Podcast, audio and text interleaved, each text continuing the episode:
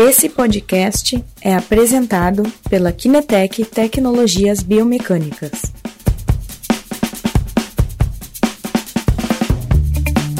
Como o core pode influenciar na biomecânica da corrida? Hoje é o nosso tema. Esse mesmo. Uh, vamos lá. Me conta um pouquinho, Guilherme. Qual, to, praticamente todo mundo que trabalha com avaliação né, fala o tempo todo de core, mas muitas vezes ele acaba ficando um pouquinho esquecido. Revisa pouco, vamos revisar um pouquinho o que, que é o core, para a gente iniciar. Muito bem, muito bem, Rodrigo, é verdade. Ah, muita gente sabe, ah, trabalha, fala sobre o tal do core, mas ah, o que é o core, né? Ah, assim, Rodrigo, ah, depende muito de qual a tua linha, né? A galera do treinamento funcional acha que é uma coisa, a galera do crossfit acha que é outra. Uh, tem gente que diz que a gente tem core no pé, tem gente que diz que a gente tem core no ombro, tem gente que diz que a gente tem core no pescoço. Bom, aqui eu vou utilizar, uh, eu gosto dos autores clássicos, tá? Para mim, quanto mais antigo, quem falou primeiro é o que vale, né? Então eu gosto sempre de trabalhar com os autores clássicos. O que veio depois foi invenção ou, ou adaptação. Então eu gosto sempre de trabalhar com os primeiros autores. Ah, e por incrível que pareça, os primeiros autores que trabalharam com o conceito de core foram o McGill, do ponto de vista biomecânico, e o Pilates, do ponto de vista funcional. Perfeito. E o que, que eles chamam de core? Eles chamam o complexo lombopélvico. Né? Então, da pelve até a coluna lombar, incluindo aqui o quadril e, e, a, e a, sua participação intersegmental, um pouquinho, né?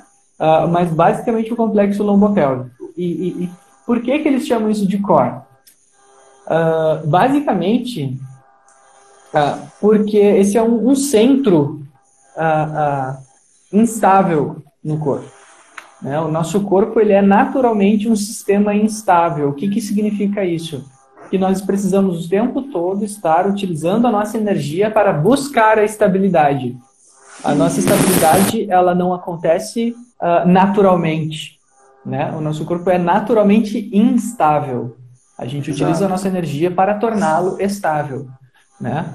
Uh, só para entender assim o que, que seria um, um, um mecanismo naturalmente estável, uh, a gente pode pensar assim, ó, por exemplo, se eu fizer um U aqui e colocar uma bolinha aqui, o que, que acontece? Essa bolinha vai ficar rolando, rolando, rolando, e um dia ela vai parar. Uhum. Né? Isso é um sistema naturalmente estável. O nosso corpo é assim, ó. Qualquer, é, é um morro ao contrário. Qualquer lugar que eu largar a bolinha, a bolinha cai. Então, se não tiver energia sendo sempre imposta nesse organismo, uh, esse organismo vai tender à instabilidade, a desabar. Esse é o nosso corpo. A, a tendência do nosso corpo é cair. E, e, e, e, o core, ele é o quê? Então, ele é o centro que vai ser o começo da busca por essa estabilidade. Né? Pela, pela transferência da nossa energia do apoio do chão para o tronco e membro superior. Então, claro que o, o, a nossa base vai ser os pés, mas é no core que vai haver a transferência, porque se o meu tronco cair para o lado, não interessa a posição que estiver os meus pés, eu vou cair. Uhum. Da mesma forma, o, o, contrário é verdadeiro. Se o meu tronco tiver uh, estável, né, na vertical, se eu não tiver com uma boa base de apoio, eu caio. Então, o que acontece? O core é o que vai estar tá unindo esses dois pontos de instabilidade do meu corpo, o meu tronco superior e membros superiores e os meus membros inferiores, que são a minha base de suporte. Né? Então, o core é, é, é, é basicamente essa região que centraliza a estabilidade corporal. Só mandar Perfeito. um salve, que eu já estou vendo que tem alguns alunos meus aparecendo aqui. Que bom, fico muito feliz quando o pessoal me encontra nessas outras mídias também. Sabe que eu procuro não. Ah, o pessoal da Kinetec me xinga porque eu procuro não, não, não divulgar muito os outros lugares que eu apareço, porque eu fico um pouco encabulado, mas eu acho muito legal quando eles aparecem aqui. Que bom, que legal. É isso aí, Guilherme. Todo mundo acompanhando. Uh, o Lázaro Luiz aqui já está já tá colocando aqui também, quanto à tua colocação, Guilherme, ele botou do centro para a periferia. É isso aí. Uh, a gente convida a todos que estiver participando aqui, que estiver nos assistindo, a, a complementando, perguntando, né? Fiquem à vontade para interagir com a gente. É isso aí. Bom, uh, vamos lá, Guilherme. Em quais situações essa região ela é importante para nossa para corrida, enfim? Ou como é que a gente entra agora um pouco mais nessa, nessa questão? Ó, então, uh, quais situações, né? Uh, a gente pode começar assim, do básico e dizer que em todas, né? Porque como o nosso corpo é naturalmente instável, qualquer situação em que a gente busque movimento, o core vai ser fundamental em controlar e estabilizar esse movimento. Então, a região lombopélvica, musculaturas uh, lombares, extensores uh, da coluna, paravertebrais, musculatura abdominal, uh, transverso do abdômen, oblíquo interno, oblíquo externo, reto abdominal, psoas, ilíaco, reto femoral, glúteo máximo, médio e mínimo, uh, são todos os músculos que vão estar tá aqui uh, participando uh, do controle e estabilização do nosso movimento em qualquer situação que gere instabilidade, ou seja, qualquer movimento. Uhum. e, e, e a gente traz a corrida porque o que acontece? a, ainda mais importante é o core nas situações em que nós temos que transmitir força produzida do membro inferior para o membro superior. Então, uh, quem já praticou lutas aí, uh, ou quem uh, pratica algum esporte, nas lutas isso é muito clássico, né? Que o pessoal diz assim, ó, quando você vai dar um soco, o começo do soco não é na mão, é lá no pé. Exatamente. O primeiro movimento é dos membros inferiores. E aí eu quero transferir essa força que eu produzi dos meus membros inferiores para o meu tronco e do meu tronco para a minha mão e aí gerar um, um golpe, né? E quem é que vai garantir essa transferência de força? De novo, essa região instável de pelve e lombar, né? Que vai estar tá transmitindo essa força uh, de uma região para outra. Uh, nos esportes isso aí também é isso é muito tradicional, né? O Rodrigo aqui é um atleta internacionalmente conhecido na área do vôlei de praia, né, Rodrigão? Quem me dera, quem e, me dera. E ele sabe que, por exemplo, se tu vai receber um, um toque, uma manchete, se tu não tiver com um bom posicionamento de membros inferiores e fazer um amortecimento adequado, tu não consegue fazer um, uma boa passada, não basta estar com os membros superiores na posição correta, né? Exatamente. Então, Exatamente. sempre preciso dessa, dessa função. Né? E, inclusive, se eu não tiver com o meu tronco bem estável, o movimento fica prejudicado, né? Não sei como é a tua, a tua experiência, uh, Rodrigo. Olha, Guilherme, o uh, que, que, eu vou te dizer exatamente? Assim, primeira coisa é que atleta internacionalmente conhecido tá, tá, tá, faltando bastante, né? Mas assim, a gente, a gente pratica bastante. Ouvi falar que tu também joga voleibol, ou eu tô enganado? A gente precisa marcar um jogo junto uma hora dessas para brincar um pouquinho não, mais. Não, eu não jogo nada, não. Bom, mas vamos lá, assim. Entrando nessa questão, sim, é muito importante pra, em todo movimento, né? Tu tá sempre com uh, a base bem, bem preparada, né? Principalmente no voleibol, quando tu vai fazer um, um movimento, tu, tu estar com a base bem alargada e tá tá com todo o corpo bem, bem preparado para realizar esse movimento, né? Então, o core acaba, acaba tendo uma função muito importante para estabilizar o início, principalmente, do movimento. Professor Olha Zaro... Rodrigo. Exatamente isso que eu ia falar. Estamos com uma presença, meu Deus do céu. Eu vou ter que mudar todo o meu linguajar agora, que eu tento tornar o mais acessível possível para todo mundo que está na live, porque temos simplesmente o mestre dos mestres presentes na nossa live, professor Zaro, lá do Ibitec. Olha só, boa noite, que honra tê-lo presente aqui na nossa live, nem que seja por um minuto, né? Muito legal, gente. Quem não conhece o professor Zaro, uh, é um grande orientador, um grande mestre, uh, um expert na área da biomecânica, um dos pioneiros nesse nosso Brasilzão, nessa área de biomecânica que a gente tenta popularizar hoje e tornar mais acessível para todos. Obrigado por estar presente. E só, eu não sei, a gente tem como saber quem está presente durante a live, Rodrigo? Eu acho que Olha, não tem par... como, né? Não, não. Eles vão entrando, tá. algum, né? Vai Porque só... senão... Ali, ó. Acabou de responder. Então continua. Boa noite. Boa noite, Zé. Que bacana, cara. Nossa, eu tô muito feliz, cara. Bacana, legal. Vamos Bom, lá, Rodrigão. Seguindo então. Uh, falando um pouquinho, entrando um pouquinho mais na, na corrida de novo. Uh, como o core vai afetar no movimento da corrida, Guilherme? Conta um pouquinho, um pouquinho mais agora pra gente. Uh, vamos lá. Uh, assim, eu, a gente pode dizer que o core afeta tudo, né? Mas vamos ser um pouquinho mais específicos. o que que acontece? como eu falei, nós temos uma série de musculaturas que são responsáveis por controlar o movimento lombopélvico, né? Então, paravertebrais, abdominais, flexores de quadril e extensores de quadril. Vamos dividir Perfeito. esses três grandes grupos, assim, né? Flexor de tronco, extensor de tronco, flexor de quadril e extensor de quadril. Ah, como que eles vão afetar o controle ah, de forma primária durante a corrida? Primeiro aspecto que a gente vai perceber é o movimento da cinemática da nossa pelve. Como assim? Perfeito. assim? Bom, a nossa pelve, ela vai ser o primeiro segmento, a gente pode chamar a pelve de um segmento, por mais que ela não seja usualmente conhecida como segmento, a gente tende na biomecânica a dissociar a pelve do, da coxa e a pelve da coluna, como se fossem segmentos uh, separados. Perfeito. E aí o que acontece? Uh, esses músculos, eles além de estar tá transmitindo a força, o momento, né? Essa tendência de movimento uh, de giro né, do nosso membro inferior para o nosso tronco e assim deslocar o nosso centro de massa, uh, esses músculos eles vão estar todos inseridos de alguma forma ou originados de alguma forma nesta região lombopélvica.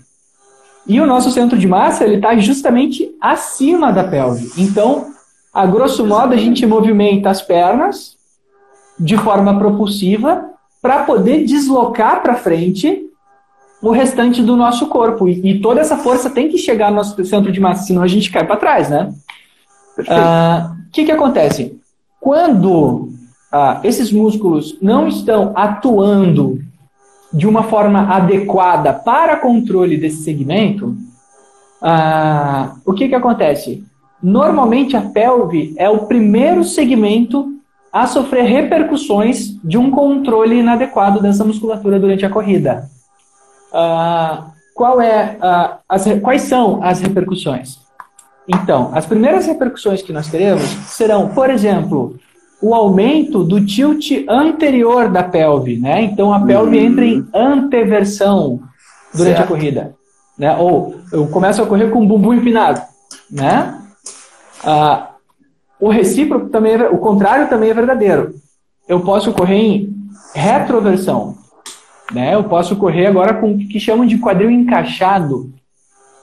Outras repercussões que podem acontecer é a cinemática no plano transverso da pelve também pode fugir daquilo que a gente chama de, de padrão, da normalidade. Uhum. Né? Então a gente pode ter tanto movimentos aumentados quanto uh, movimentos diminuídos no sentido do plano transverso, né? Certo. E e, ah, e normalmente, o, o, a, a, no momento em que a, a pelve ah, é alterada, né, a gente percebe alterações de pelve, normalmente se associa as alterações de mobilidade da pelve às alterações de controle uh, de core, que é essa região de estabilidade que tem a função de transmitir as nossas forças propulsivas para o nosso tronco superior e membro superior. Né? Então, normalmente ela vai ser a primeira a apresentar alterações na sua cinemática considerada usual, considerada padrão, né? Uh, uhum. Durante a corrida. Então, um primeiro local que a gente vai, vai buscar é, bom, como é que está a nossa pelve, né? Para saber se a gente está com um funcionamento adequado. É claro né, Rodrigo, que outras regiões podem causar também repercussões na cinemática da pelve. Mas, ah, como em qualquer sistema, né, a gente vai primeiro. Ah, eu aprendi isso durante o meu mestrado na Vale de Ocã, né? A gente sempre busca a explicação mais provável, mais plausível, mais simples para explicar um fenômeno. E, e o mais simples é a pelve, o primeiro lugar que pode afetar ela é sim esta região das musculaturas extensoras e flexoras de, de tronco e extensoras e flexoras uh, de, de quadril. Perfeito, perfeito. Ok, legal. Uh, bom, e a gente consegue medir um pouco isso, Guilherme, porque assim, a gente fala bastante na avaliação, tá? Então tu trouxe toda essa explicação inicial, uh, mas como é que a gente vai medir um pouco melhor essa questão de, de, de né, como é que está o core do nosso atleta, para depois poder verificar se necessário uma intervenção ou não? Ótimo. Uh, e aqui a gente vai entrar então. e hoje eu trouxe umas figurinhas, hein, Rodrigão?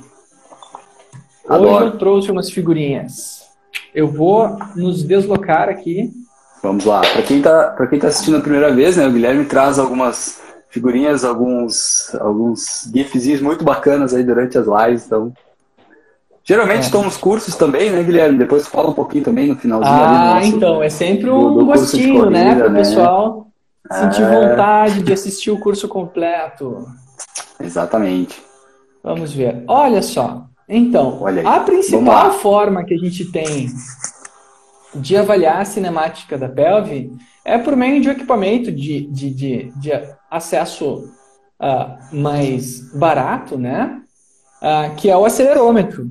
Uh, comparado a uma cinemática completa, tridimensional, o acelerômetro costuma nos dar respostas bem interessantes da cinemática da pelve. Uhum. o acelerômetro, equipamento pequeno, né? é colado na pelve, a altura de S1, né? Normalmente uso um cinto, uh, pode ser colado na pelve, eu gosto mais de colar ele na pelve diretamente. Sim. E ele vai nos dar o movimento da pelve durante a corrida. O que, que acontece? Ciclo, a nossa perfeito. pelve, durante o contato inicial da corrida, ela está em leve uh, retroversão. Então, dá para enxergar que essa flechinha verde aponta para trás aqui? Dá para enxergar. Tá. Eu, Dá? pelo menos, enxergo bem, tá, tá tranquilo. Ótimo. Então, aqui seria a fase de apoio da corrida. E aqui, ó, percebam que no começo da corrida, versão posterior, a pelve uhum. está em retroversão. Então, eu fiz essa flechinha apontando para trás. Durante a fase de apoio médio, a pelve normalmente está em posição neutra. E durante a fase de apoio terminal e pré-balanço, a, a, a, a, pelve está em leve anteversão. Então ela faz este movimento, ela vai da retro para a anteversão durante todo o movimento da fase de apoio. Certo. Repetindo esta mesma fase, né? Ela tem essa primeira fase aqui, ela vai repetir a mesma fase porque depois nós teremos uma nova fase de apoio do membro contralateral. Então aqui em rosa eu botei o membro inferior esquerdo e aqui o membro inferior uh, direito. Bom, uhum. Rodrigão, como é que a gente avalia isso?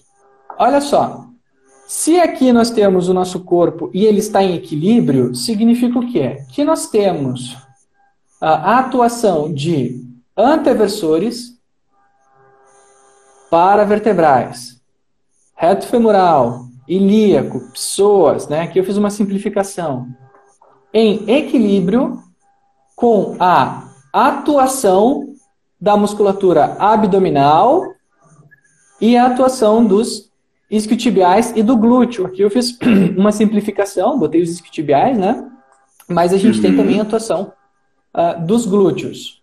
Né? Então, se toda essa região está em equilíbrio, o movimento da pelve tende a respeitar este movimento aqui. Perfeito. Né?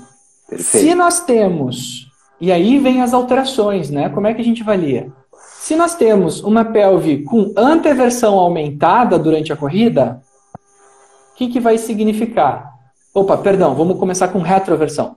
Se nós temos uma retroversão aumentada durante a corrida, o que significa? Que nós podemos ter qualquer um dos mecanismos que eu vou apresentar agora. A gente tem que fazer outros testes para tentar identificar, né? Mas uhum. que nós temos uma tensão ou um tônus aumentado da musculatura abdominal, que é retroversora, ou dos isquiotibiais e glúteos, ou uma tensão ou um tônus diminuído da musculatura paravertebral, reto femoral e psoas. Então, isso fez a pelve girar para trás enquanto nós corremos. Perfeito. Certo? Perfeito. E o contrário é verdadeiro também. Durante a anteversão, o que, que nós teremos? Então a pelve agora girou para frente, né? A pelve girou para frente aqui.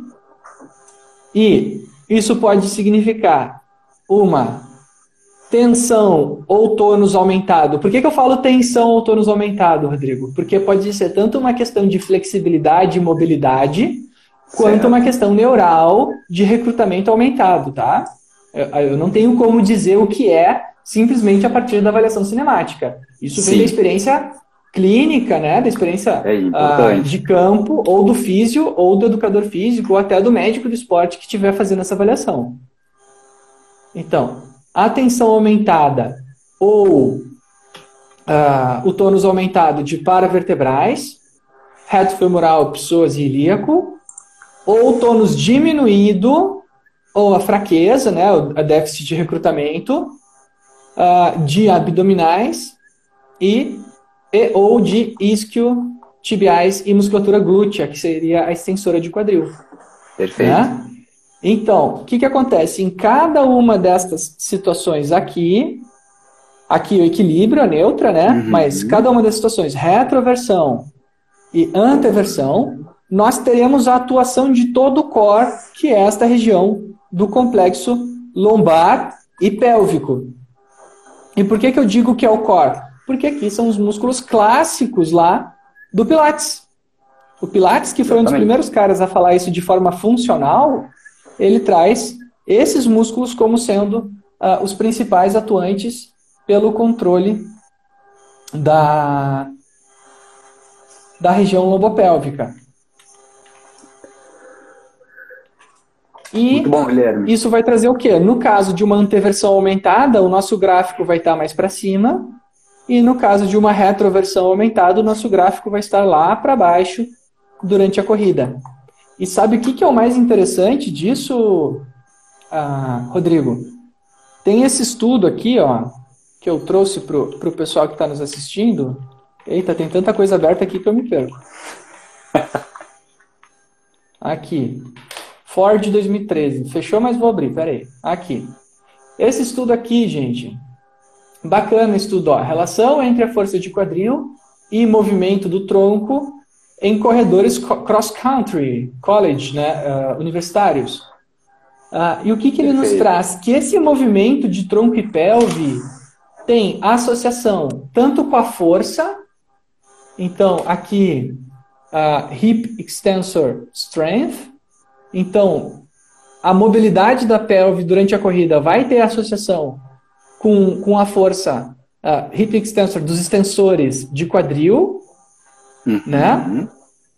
Tanto no sentido do movimento do tórax, então do, da região de tronco mais superior, quanto do movimento da pelve. Então, olha que interessante, ele apresentando para a gente questões de como força do core, no caso aqui extensores, ah, no caso aqui adutores, né? O Pilates também comenta essa questão dos adutores de quadril, ah, mas como a força pode influenciar no movimento dessa região. Depois ele faz outras discussões aqui, Bacana. mas acho que é um bom estudo para a gente começar a pensar nessas questões de correlacionar. Né? E, e, tem outros estudos que apresentam o seguinte, que se a pessoa apresenta, por exemplo, uma anteversão aumentada, a cinemática do corpo inteiro muda.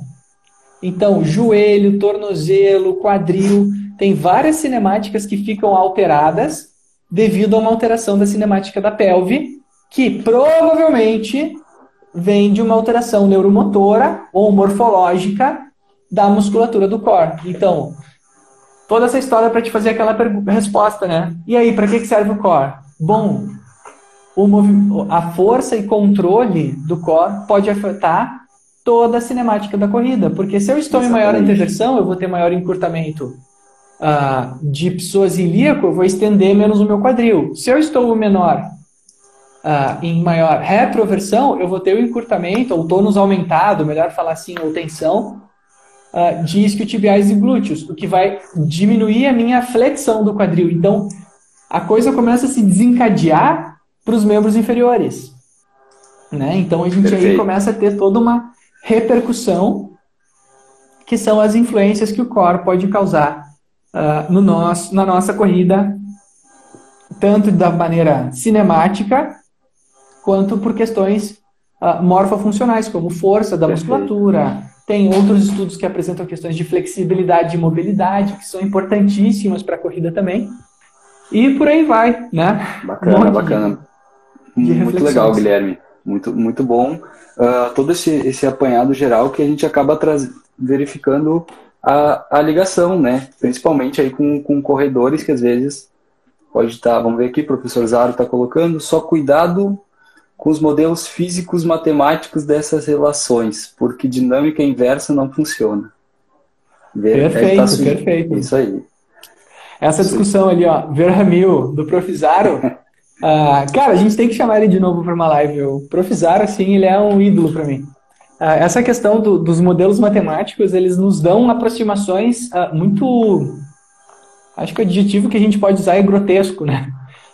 muito grotescas sobre a dinâmica do corpo, né? as forças, os toques, os momentos internos do nosso corpo. Né? Dessa parte de dinâmica inversa. A, a, cinemática inversa ela, ela é até bastante confiável. Né? Os movimentos que a gente mede eles são até bastante confiáveis. Né? A gente tem informações bastante precisas.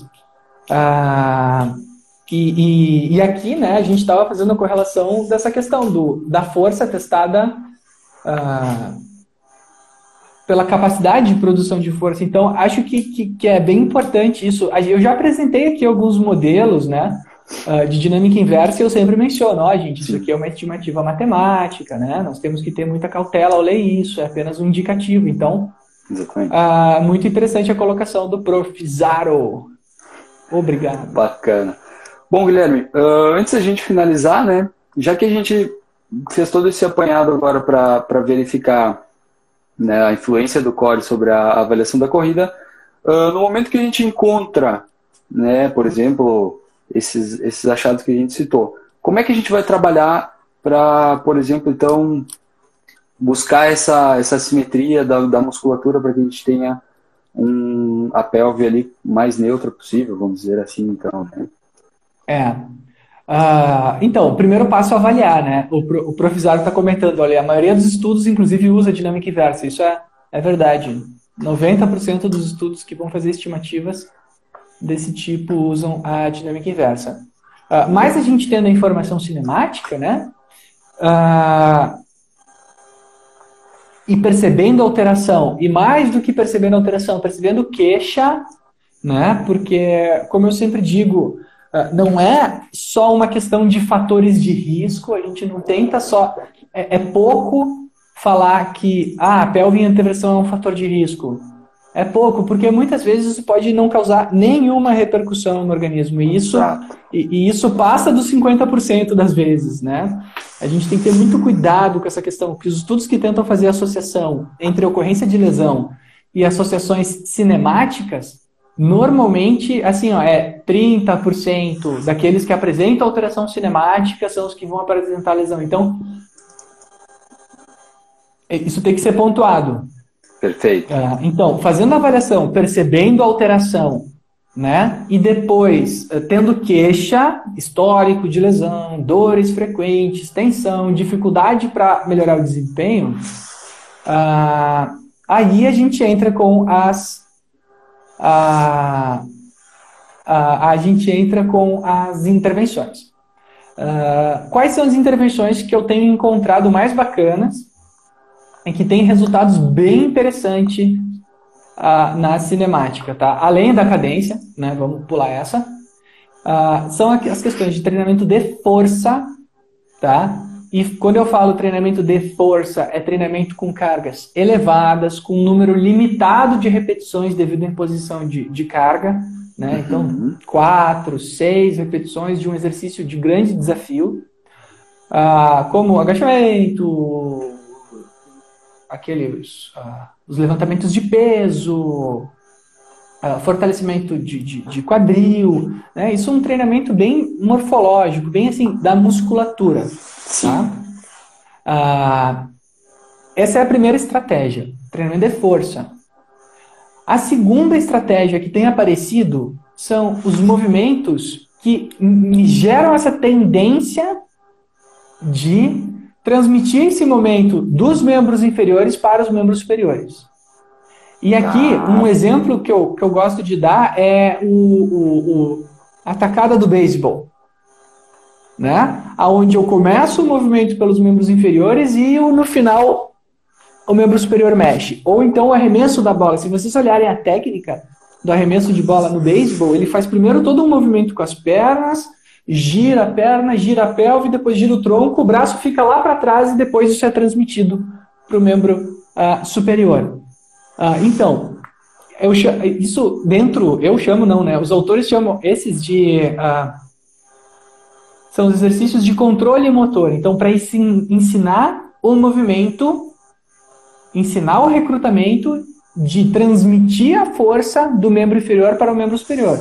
Ah, então todo mundo tem que jogar beisebol? Não tem que fazer esses exercícios uh, de alta complexidade, arremesso, uh, salto com o, o próprio vôlei, uh, Rodrigo, aonde eu tenho que saltar e depois transmitir, por exemplo, bloquear, sacar, são exemplos de exercícios fenomenais para essa questão de transmitir a força do membro inferior, o momento né, gerado no membro inferior, para o membro superior. E são exercícios excelentes para o core.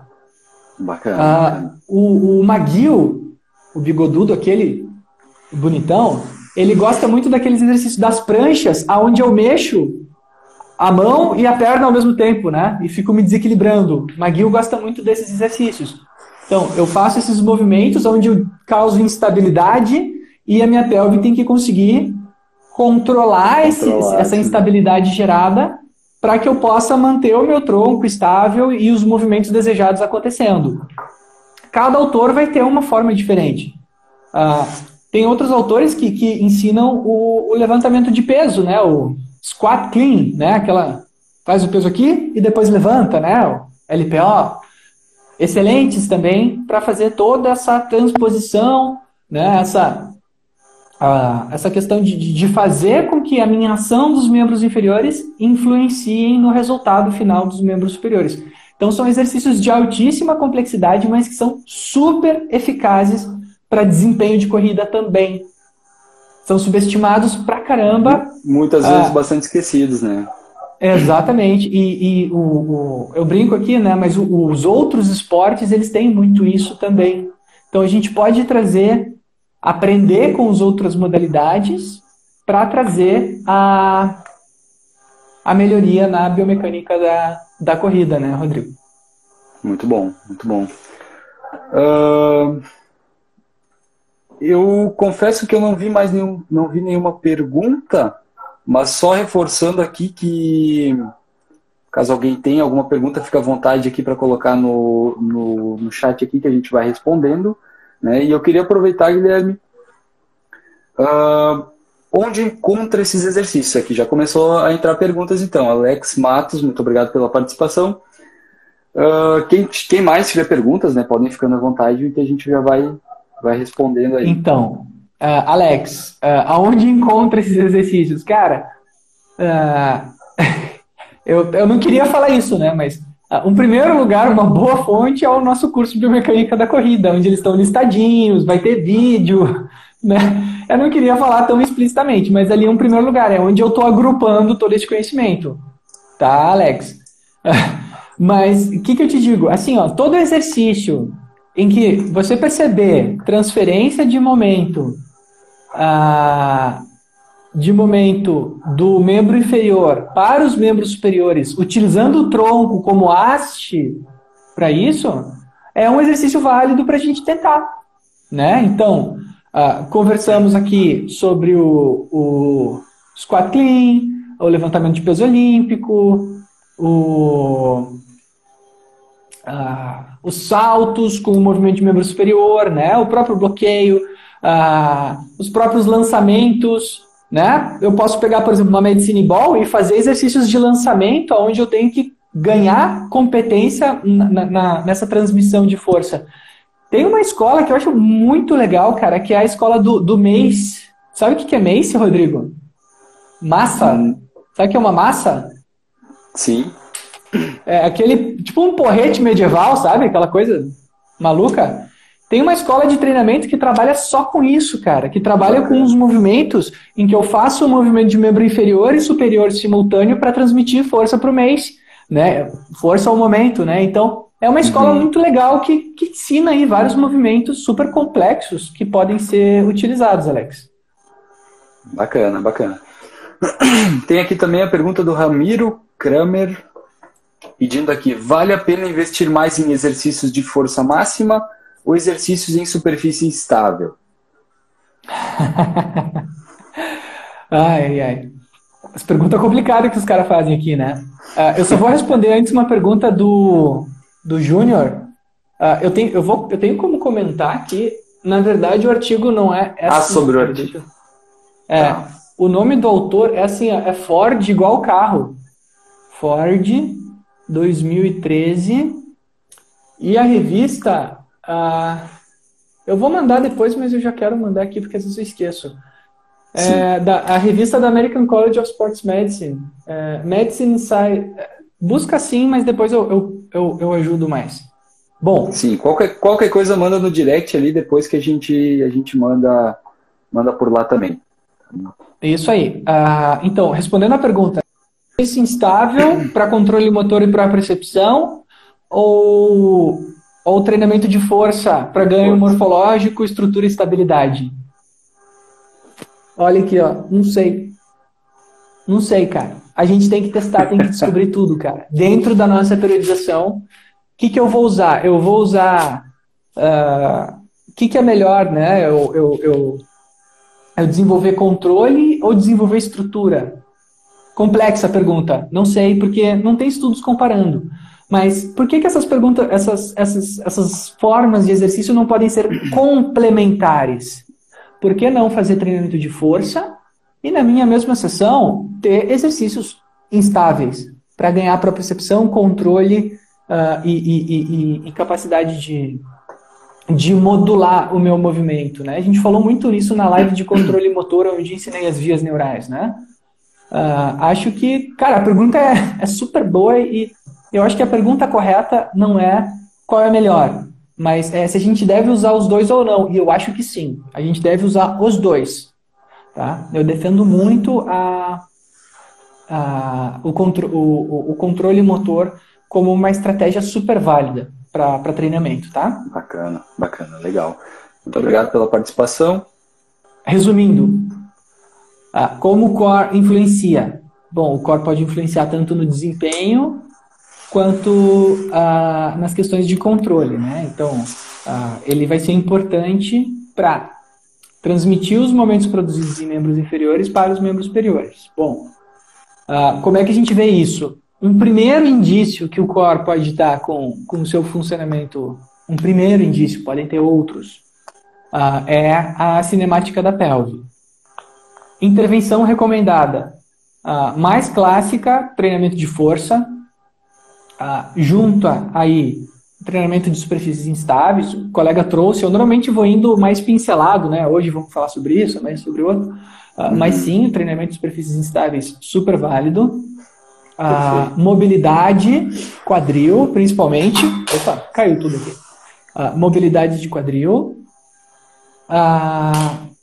E, e por último, o, os movimentos rotacionais, né? Aqueles movimentos em que a gente traz uh, o movimento do membro inferior e tem que transmitir aquele estresse para a região superior. Então, acho Perfeito. que são, são estratégias uh, válidas. Resumindo tudo isso.